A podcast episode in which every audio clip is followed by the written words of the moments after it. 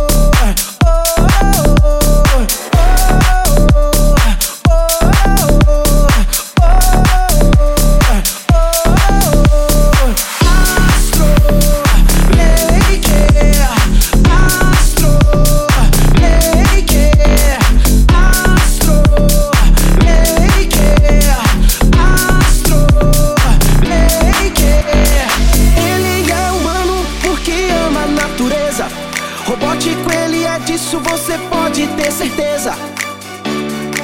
Coisas incríveis ele faz, incentiva os alunos a saberem sempre mais.